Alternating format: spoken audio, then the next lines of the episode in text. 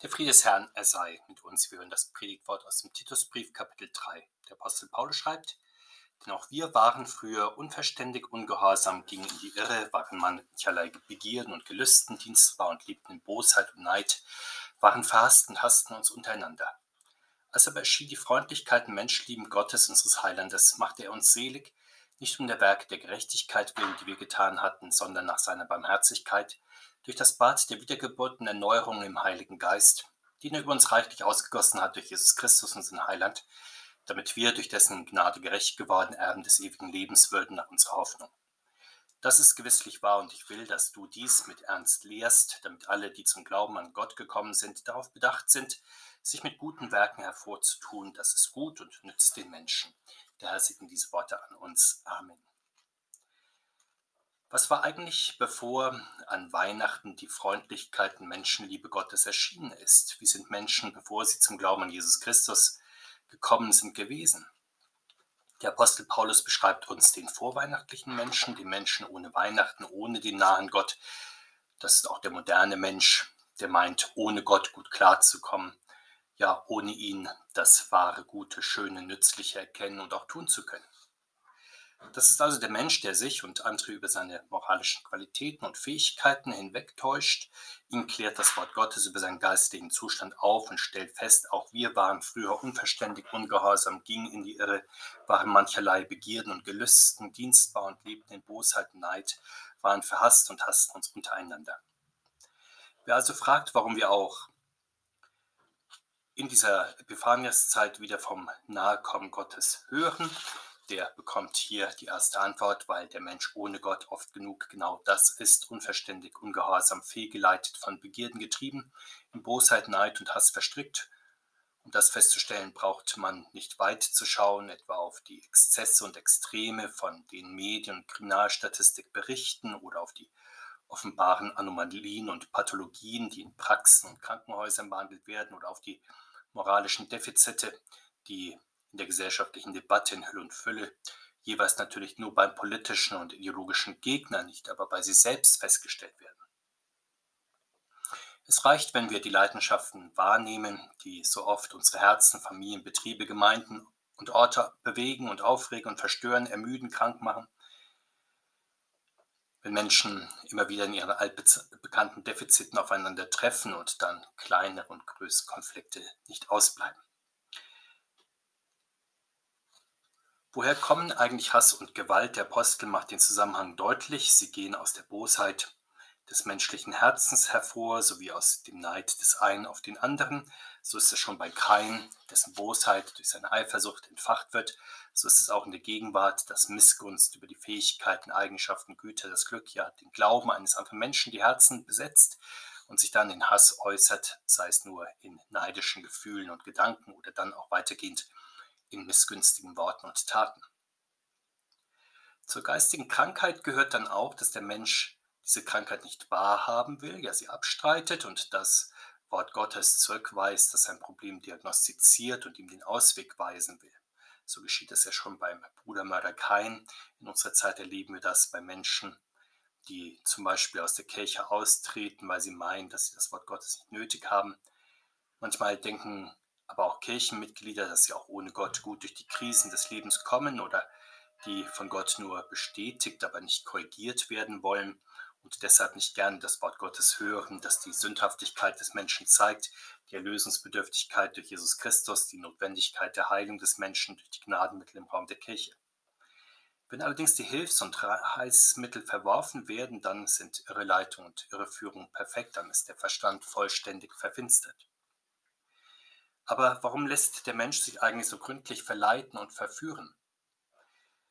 Der Apostel sagt, er folgt seinen Begierden und Wünschen. Wir erleben das auch in der Gegenwart, wenn Menschen getrieben und berauscht sind von Bedürfnisbefriedigung, Wohlstandsversprechen, menschlichen Möglichkeiten und Idealen, dann setzen sie ihr Vertrauen auf sich selbst, auf vertraute Menschen, auf ihre kleine heile Welt, die kleinen Freuden, die gewohnten Hobbys, die liebgewordene Lebensweise.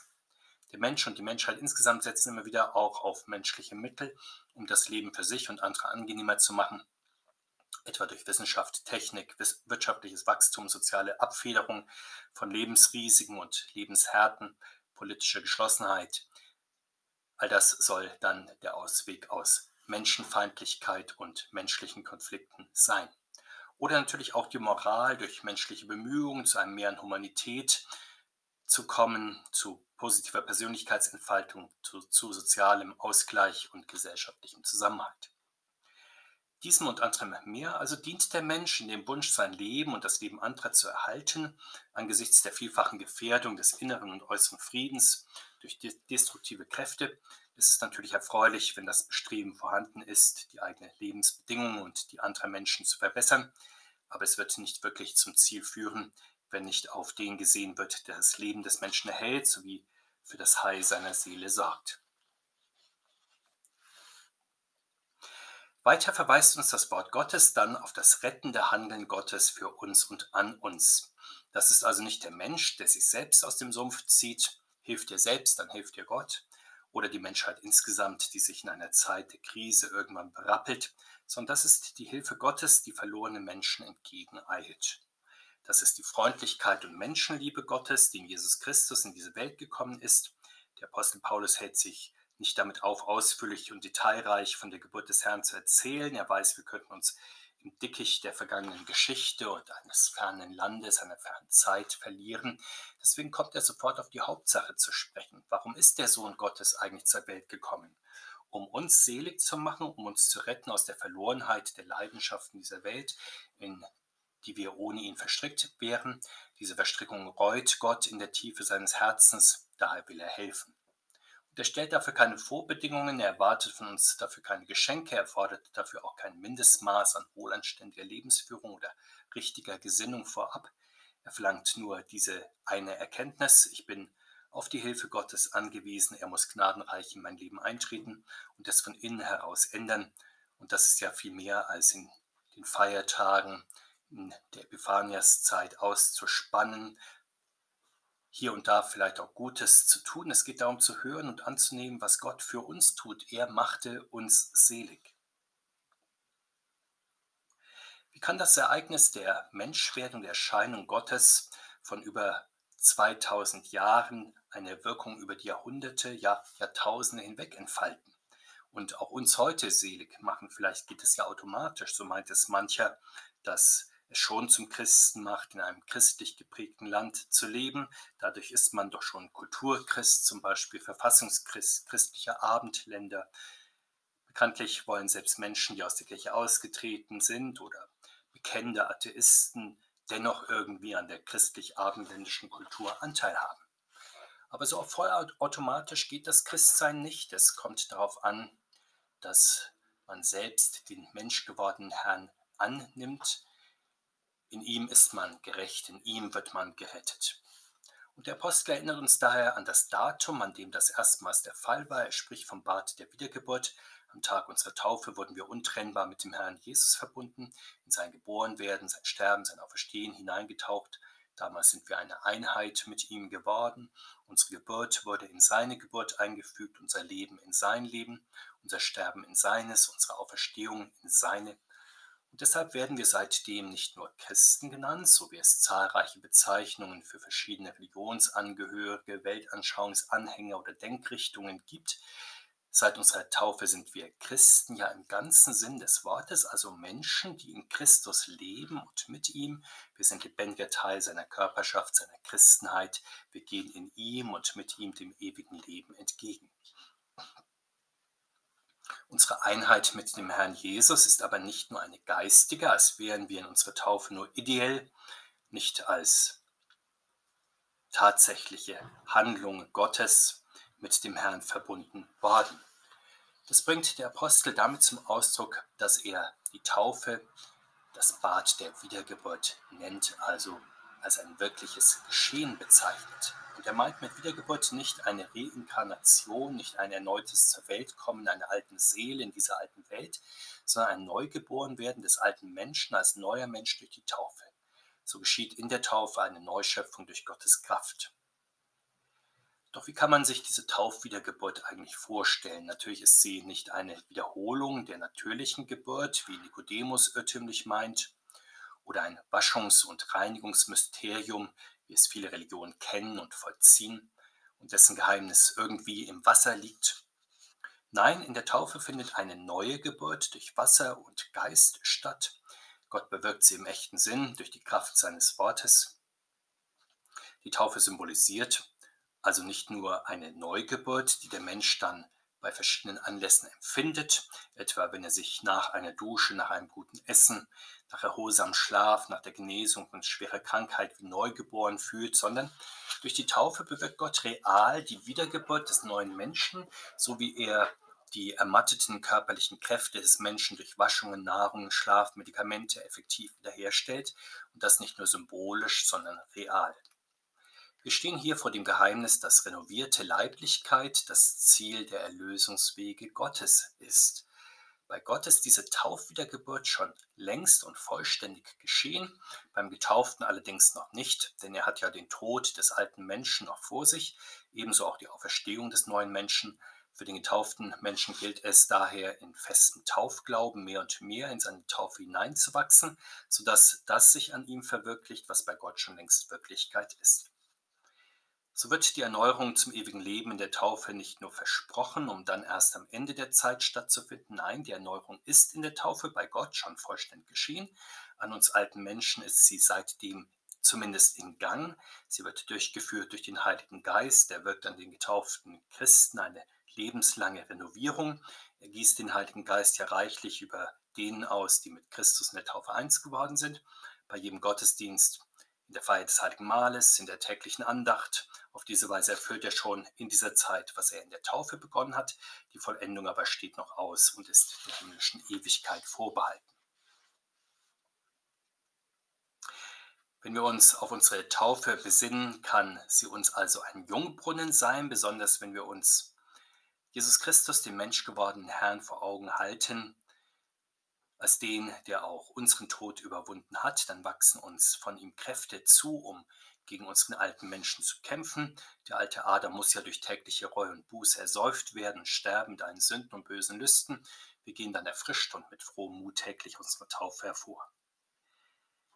Dagegen wird der Mensch müde und matt, der meint, es müsse einem alle Tage gut, ja immer besser gehen, Dadurch ist er gebunden an diese Welt und ihre Güter, an Menschen und Meinungen, an sich selbst und den Zwang, sich in der eigenen Lebenszeit möglichst viel Lebensgenuss zu beschaffen.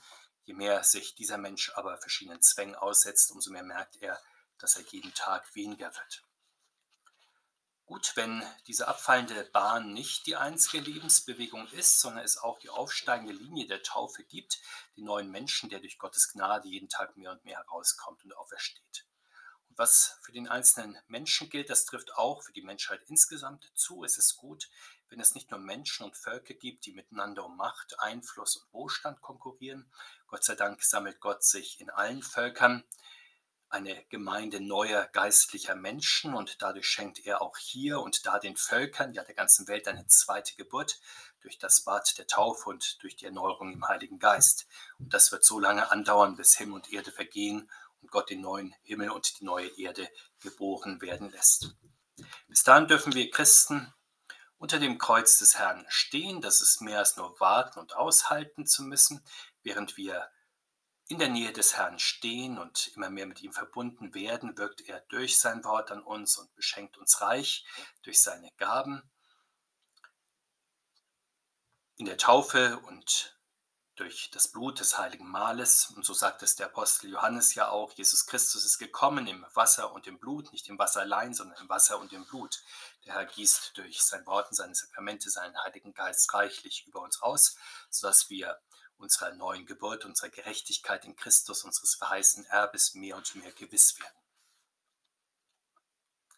Aber was folgt dann aus dieser freundlichen und reichlichen Ausgießung des Heiligen Geistes auf die Menschen und Gotteskinder? Der Apostel fordert die Christen dazu auf, dass sie sich mit guten Werken hervortun. Welche Glaubenswerke sind hier wohl gemeint? Zunächst sicherlich Dankbarkeit und Gotteslob. Deshalb geben wir in der Weihnachts- und Epiphaniaszeit unserer Freude und dem Dank Raum, dass unser Herr uns so nahe gekommen ist und uns in seine Gemeinschaft rettet und erneuert, uns und alle Brüder und Schwestern im Herrn in aller Welt. Mit ihnen loben und preisen wir den Herrn. Wir bekommen aber auch die Aufgabe, weiterzuschauen. Wie die Hirten sollen wir uns von dem Wunder Gottes erzählen, das Wort ausbreiten mehr und mehr. Das tun wir, wenn wir uns in dieser Epiphaniaszeit versammeln, an den Feiertagen, an den Werktagen und das Wort Gottes reichlich unter uns wohnen lassen.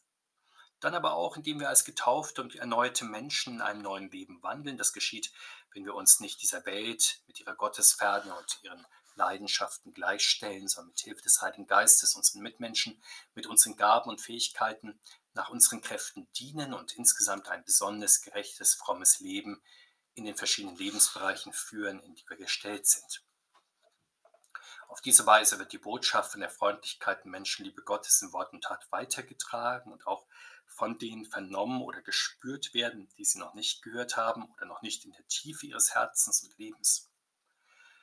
Und sicherlich zu viel dürfen wir uns von unserem neuen Leben nicht erwarten, auch nicht von unseren guten Werken. Wir wissen, wie schnell der alte Mensch das neue Wesen verbraucht, das der Heilige Geist uns Kraft unserer Taufe schenkt.